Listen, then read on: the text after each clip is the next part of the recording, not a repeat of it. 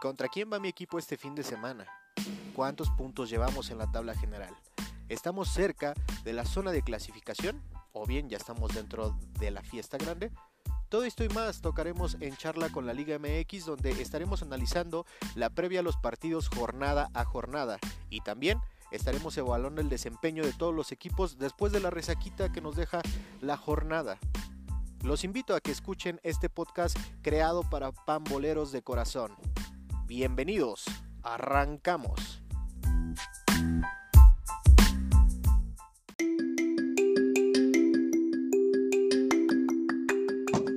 ¿Qué tal amigos? Sean bienvenidos a un episodio más de este su podcast llamado En charla con la Liga MX. El día de hoy, para toda la banda que nos saluda, pues que nos saluda, que nos escucha, perdónenme, les mando un cordial saludo y de igual forma les comento que vamos a estar hablando ya del fútbol mexicano. Llegó la jornada número uno de nuestro balompié nacional, señores. Y este que les saluda del lado del micrófono, Cristian Pérez, les agradezco muchísimo en verdad su apoyo, que nos hagan crecer día a día y vamos a arrancar con todo esta temporada número 5 de Encharla con la Liga MX. De verdad agradecido con ustedes por las reproducciones. Saludo como siempre a nuestro gran mercado allá en los Estados Unidos que, eh, de Norteamérica, que es donde también nos escuchan mucho y obviamente en toda nuestra República Mexicana, Centro y Sudamérica también. Les mandamos un saludo y sí, ya empezamos con la jornada número 1 banda del Balompié Nacional. Recuerden nos pueden seguir en Instagram, estamos como en charla con la Liga MX, Facebook, Twitter, YouTube, eh, todas, todas las redes sociales que ustedes conozcan. Nos buscan con este nombre de En charla con la Liga MX y pues obviamente les invitamos a que nos sigan. Esta nueva temporada, número 5, vamos a traer algunos regalitos. Ya más adelante se estarán ustedes enterando. Recuerden que por ahí el, semestre pasado estuvimos regalando sudaderitas para la banda, sudaderitas de, Pumas, que hace no mucho ahí en Instagram subimos la historia de la ganadora que se le entregó después de un largo tiempo por, por algunos inconvenientes. Y bueno, también se regaló de las Chivas, Hubo, regalitos por parte de algunos patrocinios. La invitación a que nos sintonicen ya sea en Spotify, Apple Podcast, Google Podcast, en todas las plataformas de escucha y en YouTube vayan a buscarnos como en charla con la Liga MX. Ahí todavía estamos un poquito verdes, ¿eh? Ahí estamos un poquito verdes en la cuestión de subir los videos y todo, pero le damos con todo. Recuerden que este es un foro de aficionados para aficionados. Eh, lo vemos distinto o la manera de ver distinto el fútbol a obviamente el de un periodista, el de un analista deportivo, donde pues ellos ya se encuentran total, totalmente preparados banda, pero igual, con todo el amor, con toda la entrega, con todo el compromiso que esto conlleva el poderles informar. Arrancó la jornada número uno amigos. Eh, empezamos aquí en Charla la temporada 5 solito, solito, solito. Vamos a tener ya los invitados por cuestiones de tiempo. Eh, muchas veces no llegan, pero bueno, pues espero me acompañen sí, de principio a fin a ver este resumen de los partidos. Abrió la jornada con un Necaxa Toluca, partido que se tuvo que reprogramar por el aguacero, por todo esto, iba a abrir. La neta es que era un partido yo creo que de mucho morbo, ¿no? De mucho morbo porque pues eh, despertaba nuestras ganas de poder ver al Toluca, el mejor equipo creo yo reforzado en la Liga MX. Eh, contra un Necaxa que vino cerrando el torneo pasado de manera correcta de la mano de Jaime Lozano. La neta es que yo creo que sí, sí provocaba esa cosquillita de querer ver al Toluca porque pues todos y cada uno de los refuerzos que escogió Nacho pues le fueron, le fueron concedidos, le fueron traídos y vamos a ver qué es lo que le depara al conjunto de Toluca. Serio candidato al título, nada más antes de ver este partido amigos, nada más por los por los eh, refuerzos que tiene, yo creo que no es descabellado ponerlo. De verdad es, es, un equipo grande de México con los títulos que ha tenido dentro del balompié nacional y que hacía mucho tiempo no se invertía de una manera correcta como lo ha hecho hoy el dueño. Eh, creo que ese es algo de la familia dueña de Toluca, del señor Valentín Díez que está haciendo bien las cosas, que está llevando a buen puerto el interés de poder sacar este negocio con buenos refuerzos y con jugadores también mexicanos. Yo creo que, que va por buen camino. Nacho Ambrí sabemos de, de su trabajo, sabemos lo que hizo con León, sabemos lo que hizo con América Yo creo que es un técnico altamente probado en la Liga MX, creo que es un buen técnico y ojalá se le den los resultados. Por la contra de Necaxa creo que sí va a ser un poquito complicado este torneo para Jaime Lozano, sobre todo el poder continuar con un paso ascendente con este equipo.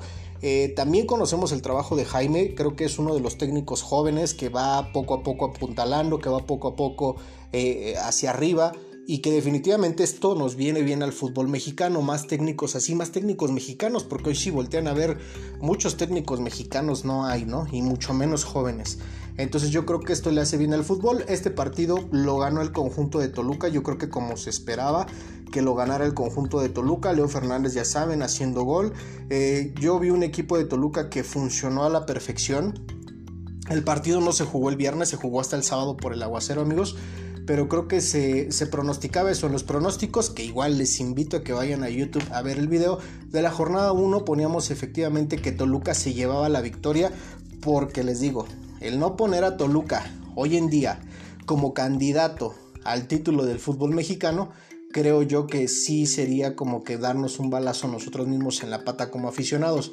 Eh, ya dejemos en los cuatro primeros, puede estar en los primeros 12, pero definitivamente yo lo catalogo con el club que tiene, con el cómo se armó el equipo, la neta es que yo lo pongo como aspirante al título del fútbol mexicano. Muy bien por el conjunto de los Diablos Rojos del Toluca, amigos, ganó tres goles por uno. Se apuntó tres puntitos, éxito para Nacho Ambriz y también éxito para el joven técnico Jaime Lozano. Ojalá, ojalá esté con todo este torneo para el conjunto de los hidrocálidos. Vámonos a otro partido, amigos. Yo creo, y ahorita les voy a dar, ¿no? Les voy a dar esta, esta sección del aplauso, el abucheo y obviamente este, la decepción, la decepción. Y la decepción se las adelanto, Chivas, Chivas del Guadalajara en contra de Juárez. Juárez, un equipo que se reforzó tan solo en la portería, un hombre importante como lo es Alfredo Talavera. llega al conjunto de Juárez para poder enrolarse en este torneo y firmar por dos años en el equipo fronterizo. Eh, creo que por ahí empezó con la seguridad muy bien Juárez de reforzarse. Se enfrentaba a Chivas que tuvo la incorporación de Alan Mozo y del Oso eh, en el cuadro de cadena. Cadena termina diciendo al final del partido pues que no tenemos, o dice él, no tenemos delantero. Eh, es un problema lo que le pasó a JJ Macías desafortunadamente. Alexis Vega no va a poder, o quiero yo pensar que no va a poder con toda la responsabilidad porque al final del día sí no hay un 9 definitivo en Toluca. Eh, en Toluca, perdón, en Chivas, eh, donde se estaba tratando y se estaba manejando en estos días que Henry Martín podía llegar al conjunto de las Chivas. Esto solamente en pláticas, aunque se complicó un poquito por el tema de la lesión de Roger Martínez. Al, lesionarse Roger Martínez, creo que por ahí a, a este Henry Martín se le abre una oportunidad importante para poderse ganar la titularidad del América hay que ver qué es lo que dice el Tano, ¿no? Y las Chivas, por ende, a esperar a lo que le resuelva las Águilas del América. Yo creo que Chivas se esperaba más, Guadalajara se esperaba más, no solamente en la tribuna dejaron de alentar los aficionados, ¿eh? creo que es uno de los ratings más bajos que ha tenido un partido del Guadalajara, estábamos checando nosotros y como aficionado les digo, estar en todo su derecho. ¿eh? Yo siempre he defendido que se manifiesten los aficionados en una forma pacífica, en una forma que el club vea que no está a gusto la banda, que no estamos a gusto los aficionados. Y muchas ocasiones lamentablemente este es el pago, ¿no? El que no vayan al estadio, el que no vean los partidos, el que no consuman productos del equipo empieza a mermar en el conjunto de Chivas creo que mercadológicamente tiene que trabajar de manera correcta a Mauri Vergara para poder levantar a este equipo, renacerlo. No sé si a Cadena le, le dé chance, la neta. No creo que la incorporación de Alan, de Alan Mozo y del Oso sean la salvación de Guadalajara. Yo lo veo por las bondades del balompié, amigos. La neta lo veo que sí va a entrar en, dentro de uno de los 12 no va a estar dentro de los primeros cuatro y no es candidato al título Guadalajara, en mi opinión, porque pues estamos viendo, aunque es jornada 1, que no pudo con, con el conjunto de Juárez y que se le van a ir complicando cada vez más los rivales, ¿no? Por Juárez muy bien, creo que sumó un puntito de visita, un puntito que les da la confianza para poder trabajar en la fecha número 2. Vino haciendo bien Juárez las cosas. Eh, vino haciendo bien Juárez las cosas al cierre de torneo amigos. Entonces yo espero que se sigan por esa temática aunado los refuerzos que se tuvo, aunado la baja de Ricardo El Tuca Ferretti como director técnico de este equipo, creo yo que puede tener competencia Juárez. Vamos a ver qué es lo que pasa. Yo a Juárez, la verdad, sinceramente no lo coloco dentro de los primeros 12, pero bueno, vamos a ver. El torneo es joven. Por lo pronto ese partido quedó 0 por 0. La decepción de la jornada número 1 se lo otorgamos aquí en Charla con la Liga MX, amigos, al conjunto de las Chivas Rayadas del Guadalajara. Vámonos a otro partido, partido que pintaba complicado para el conjunto de Cruz Azul. Tigres en contra de Cruz Azul. Visitaban los celestes después de haber conseguido la, Supercopa en, frente del Atlas ocho días antes en los Estados Unidos, pues iban a enfrentarse al equipo de Miguel Herrera, los Tigres, en la fecha número uno de nuestro balompié nacional, amigos. Híjole, yo en los pronósticos ponía en el anterior de Chivas contra Juárez, pusimos empate, ahí también le atinamos. En el partido de Tigres en contra de Cruz Azul, la neta es que habíamos puesto que se lo llevaba el conjunto de Miguel Herrera. Eh, en todos lados y en todos los medios yo he escuchado que dicen, no, pues es que es la jornada número uno, este, para Miguel Herrera eh, va, va a estar dentro de los primeros cuatro y sería también ilógico no colocarlo por la plantilla que tiene y por cómo siempre funciona Tigres. Pero definitivamente creo yo que en el tiempo que ha tenido Miguel Herrera el cargo de director técnico dentro de los Tigres no, no han salido las cosas como todo mundo esperara o esperábamos.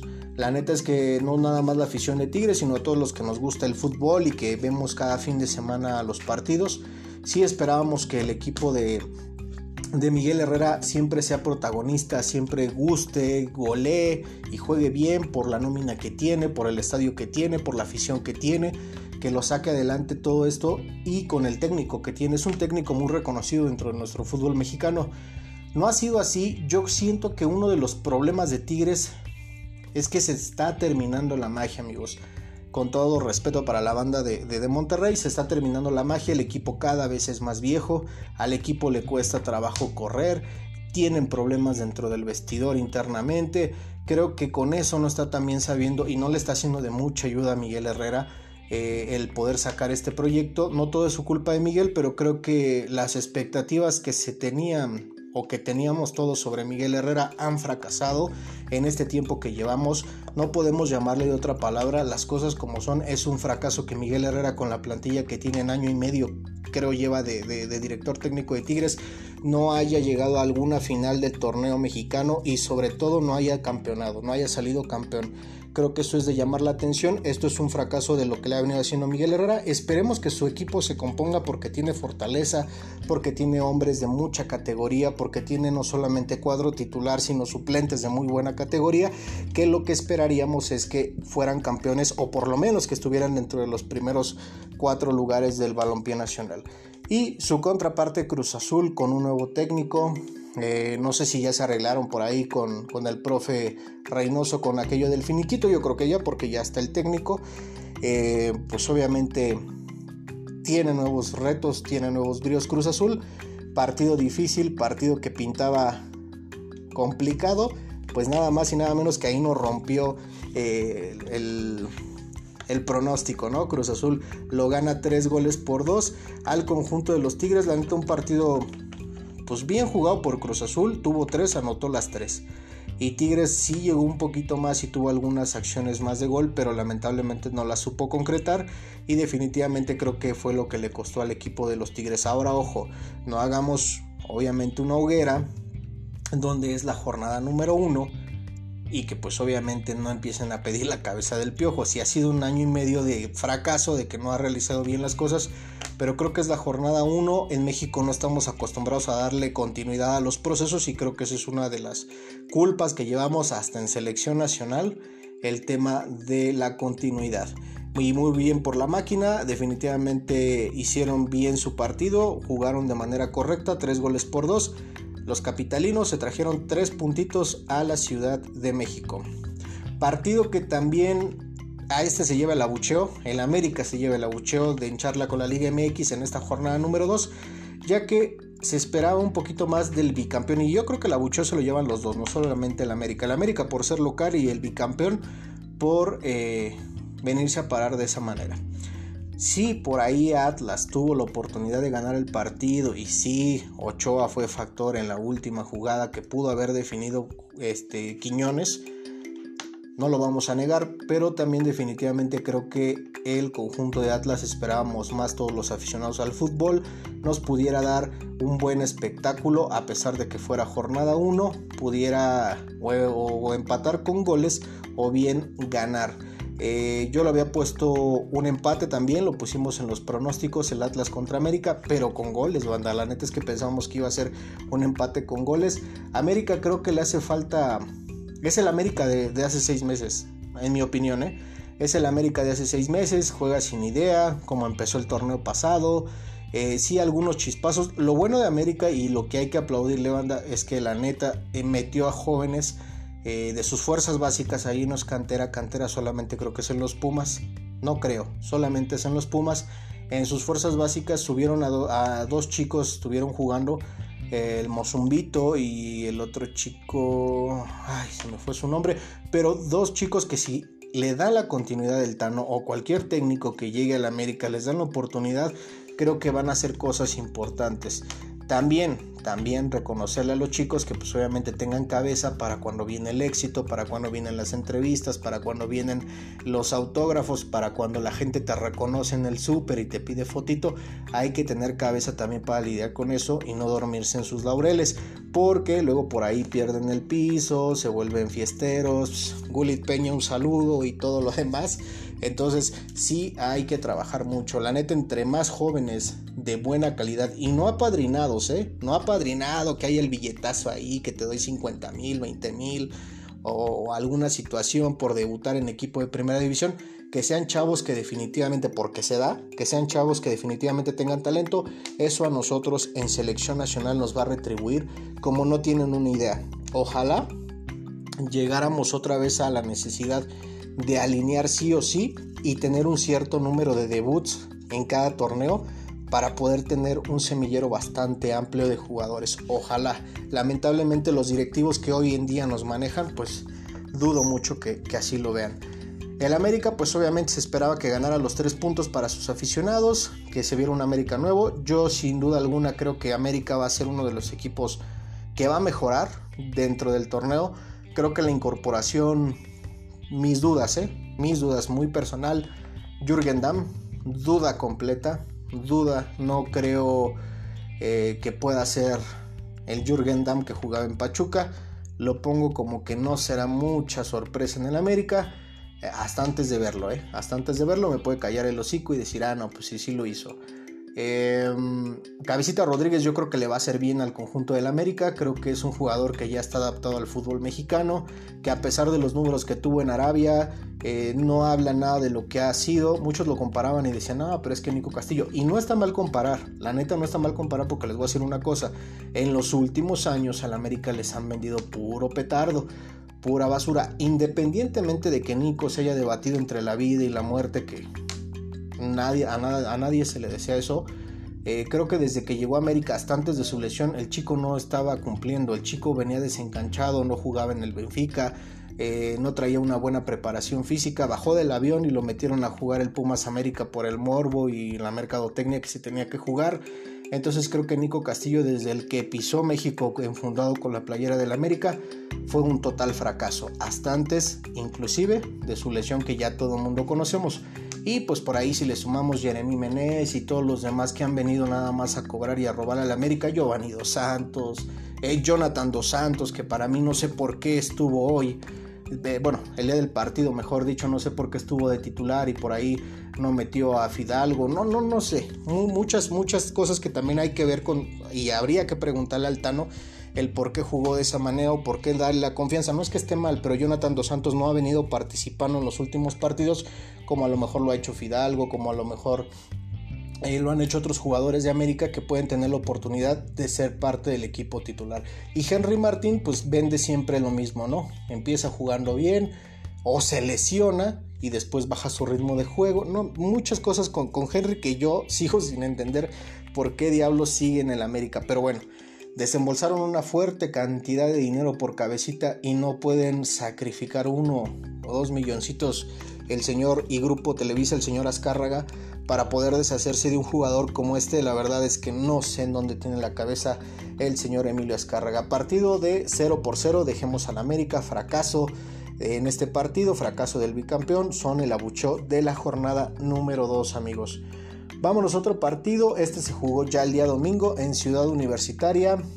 Los Pumas de la Universidad Nacional Autónoma de México recibían a los Cholos de Tijuana, unos Cholos de Tijuana que cerraron bien el torneo, que eh, por la plantilla y por lo que tienen, por lo que se sumó, pues espera que hagan bien las cosas. No es un secreto que Cholos cambia de, jugadores y de plantilla cada seis meses como de calzones. Entonces creo que por ahí siempre ha sido una constante y lo que les cuesta y lo que batallan este equipo de los Cholos de Tijuana que tiene una plaza hermosa, una plaza que se ha ido adaptando al fútbol y que ha llenado inclusive ese estadio, la perrera más grande de México, eh, pues venía a la Ciudad de México a enfrentarse a los Pumas que sin mucho ruido y sin mucha, sin mucha bulla y mucha farándula, los Pumas se armaron relativamente bien en este, en este semestre. Creo, al igual que como Jürgen, Aldrete, pues por la edad, no sé cuánto pueda dar, cuánto pueda durar. Se le vio bien en este partido del día domingo, pero creo que pues por ahí vamos a tener problemitas con los Pumas con Aldrete.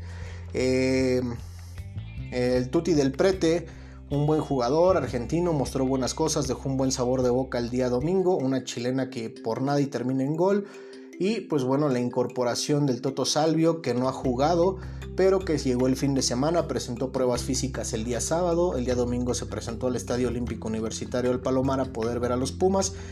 Se esperaba que el conjunto de Andrés Lilini ganara este partido, sacara ventaja de qué, de lo que siempre sacamos ventaja como locales, ahí sacamos, ¿no? Ya salió el corazón Puma Sí, amigos, sacamos ventaja del calor, de la altura de nuestra Ciudad de México, del calor que hace en Ciudad Universitaria. Un día antes aquí en la Ciudad de México había llovido fatal al, sur de la Ciudad de México.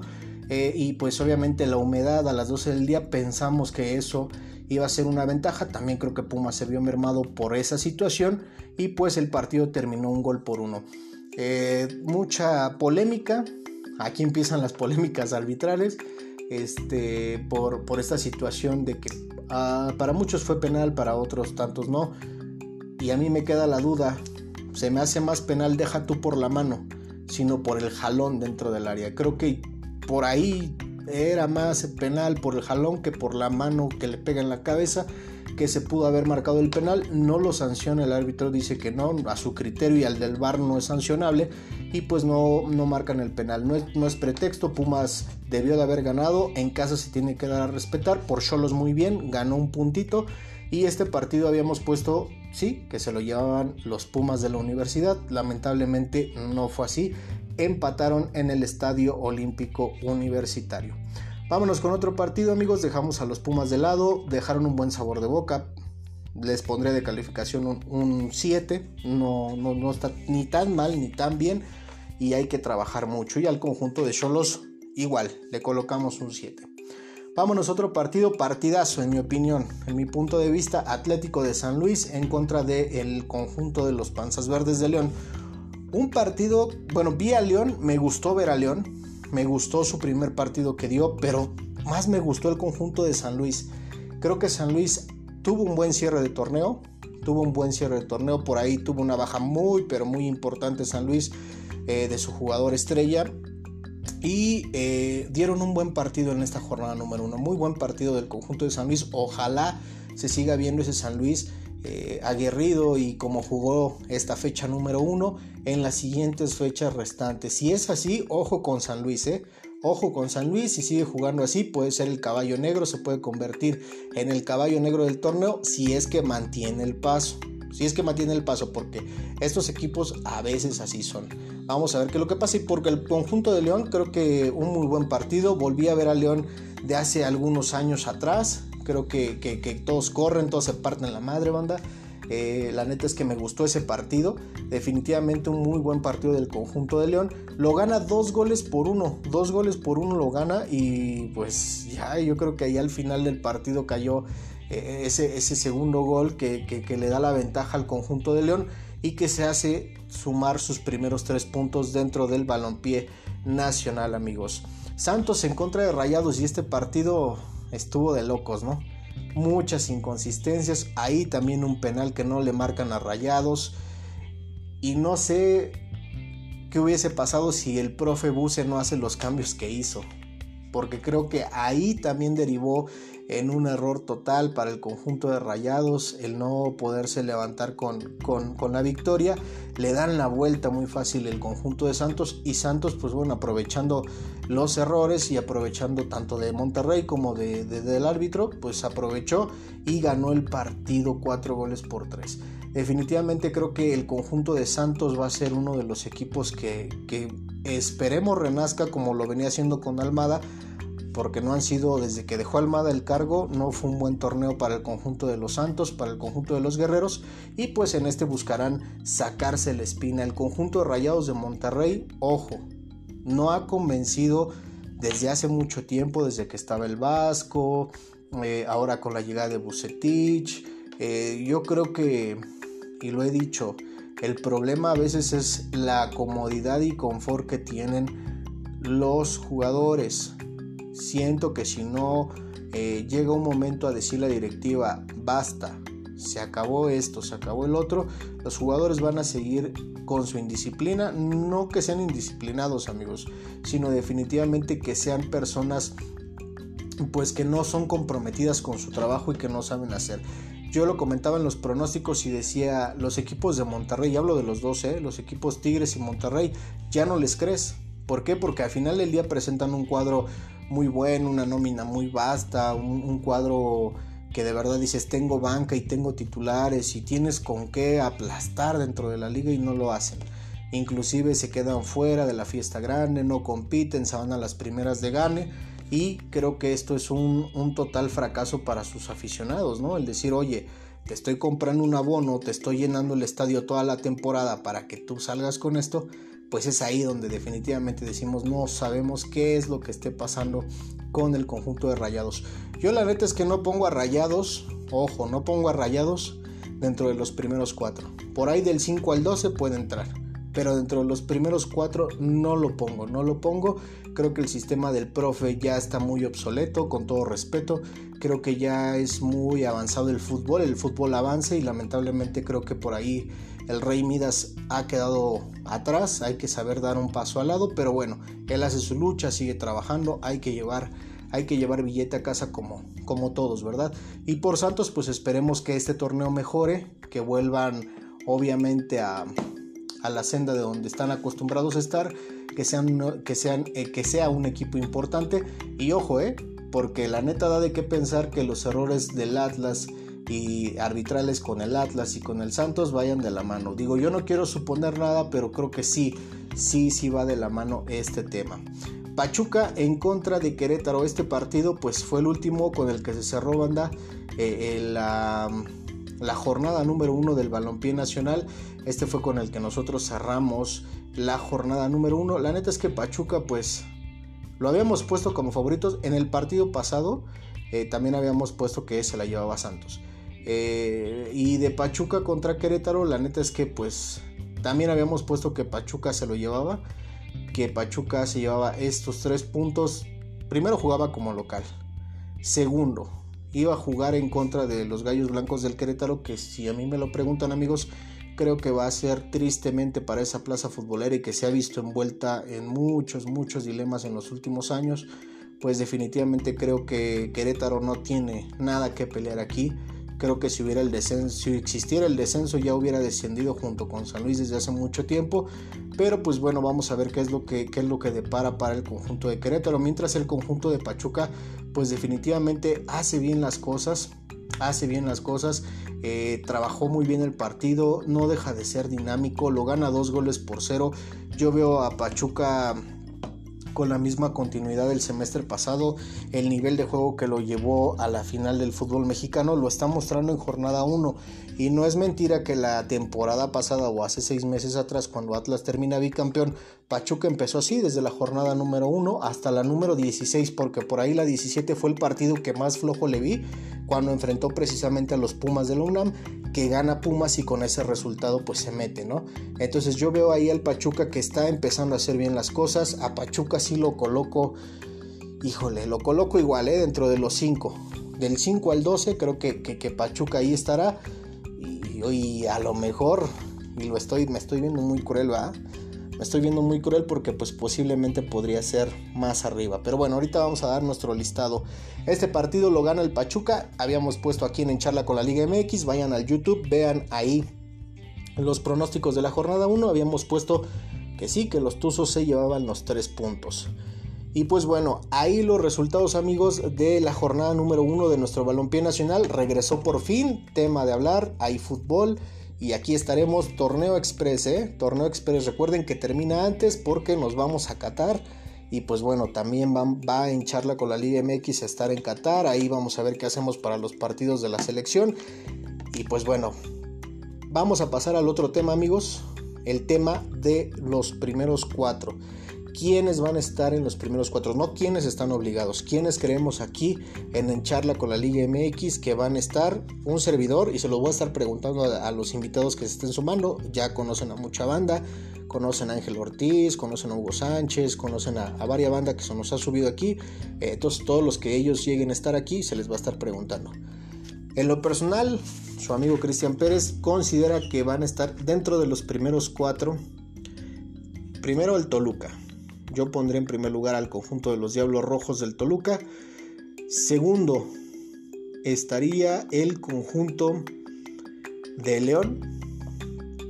Tercero, estaría el equipo de Cruz Azul. Y en cuarto lugar, y por último, el conjunto del Atlas. Son los cuatro equipos que yo veo. Voy a ver aquí en latino. La neta es que me van a putear en las redes sociales y en, el episodio de hoy. Y toda la banda se queda con cara de... Eh, no metí a América, no metí a Tigres, no metí a Monterrey. Y a lo mejor es un suicidio, ¿ah? pero eh, eh, yo considero que esos van a ser los cuatro clasificados directos del fútbol nacional. Puede ser que el América esté, pero yo ya, ahora sí, del 5 abajo, creo que sí estará América, creo que sí estará Pumas, creo que sí estará Monterrey, creo que sí estará Tigres. Y, bueno, ya de ahí en adelante, pues ya todos los demás que, se lleguen a anexar. Y el Puebla, ¿eh? Ojo, ojo, yo estoy dejando el Puebla, me está costando dejar al Puebla porque el Puebla, la neta es que el Puebla ha sido de los equipos que nadie, nadie, nadie, nadie ha apostado por él y ha venido haciendo más de un año más de un año banda, sí ha venido haciendo bien las cosas. Entonces por ahí nadie apuesta por el Puebla, que nos faltaba ese partido, que le ganó al conjunto de Mazatlán. Le ganó al conjunto de Mazatlán cuatro goles por dos en su visita a Mazatlán. Nos faltaba ese partido, de veras, hay que ponernos listos, producción, nos faltaba ese partido. Cuatro goles por dos el conjunto de los, de los de la franja del Puebla ganaron su partido de visita y es lo que les decía banda, la neta no podemos dejar al Puebla porque hace más de un año y medio ha venido haciendo bien las cosas y bueno, creemos que, que, sí, puede hacer y se puede colar. Bueno, cinco directos pongo al Puebla en el lugar 5. Ya, no me mato yo solo, lo pongo en el lugar 5 al Puebla. Aunque me puede callar el hocico, ojalá lo haga porque es un conjunto que la neta se merece mucho bien porque le han, le han hecho también daño, al igual que Pumas cada semestre le quitan jugadores importantes, pero bueno, esperemos ese sea el torneo bueno del Puebla, lo pongo en el lugar quinto sobre América y sobre Pumas y sobre Chivas y sobre todos los grandes, sí pongo el conjunto del Puebla, porque a veces hay que jugar no con el nombre, sino con más que el nombre, con huevos y con gallardía, pero bueno. Esos son eh, los que nosotros, bueno, lo que yo creo aquí en, Charla con la Liga MX y semana a semana estaremos con nuestro invitado viendo a él quién le parece estarán siendo los cuatro clasificados, los cinco, ¿no? Vamos a poner los cinco, los cuatro directos y del cinco para abajo, que estarán en la fiesta grande del fútbol nacional. Sin más amigos, pues quiero agradecerles. Recuerden, ya vamos a tener también en charla femenil una pequeña sección donde vamos a estar hablando de la Liga MX femenil. Eh, Vienen sorpresas, ligas europeas también, estén bien al pendiente, un pequeño resumen de las más importantes ligas europeas, estén al pendiente aquí en En Charla con la Liga MX y síganos en Facebook, Twitter, Instagram, TikTok, YouTube con el nombre de En Charla con la Liga MX. Estén pendientes a partir de la fecha número 2 del Balompié Nacional en adelante. Viene un viejo conocido de patrocinio, estaremos regalando por ahí sorpresitas de tu equipo favorito. No se despeguen, recuerden estar bien atentos a cada episodio de En Charla con la Liga MX. Sin más amigos, les agradezco muchísimo que me hayan acompañado el día de hoy en esto que fue la resaca de la jornada número uno del Balompié Nacional de la Liga MX. Dejó 26 goles amigos, 26, superó las expectativas, en mi opinión sí. Yo esperaba menos de la jornada 1, la superó. Felicidades, ojalá que continuemos con más goles en la jornada número 2 y más más mejor, ya, ya, ya la regué, más mejor fútbol de la jornada 2 en adelante. Pues amigos, me despido, mi nombre es Cristian Pérez, les agradezco muchísimo que me hayan acompañado el día de hoy aquí en un episodio más de Encharla con la Liga MX temporada 5. Cuídense mucho, pásenla bien, adiós.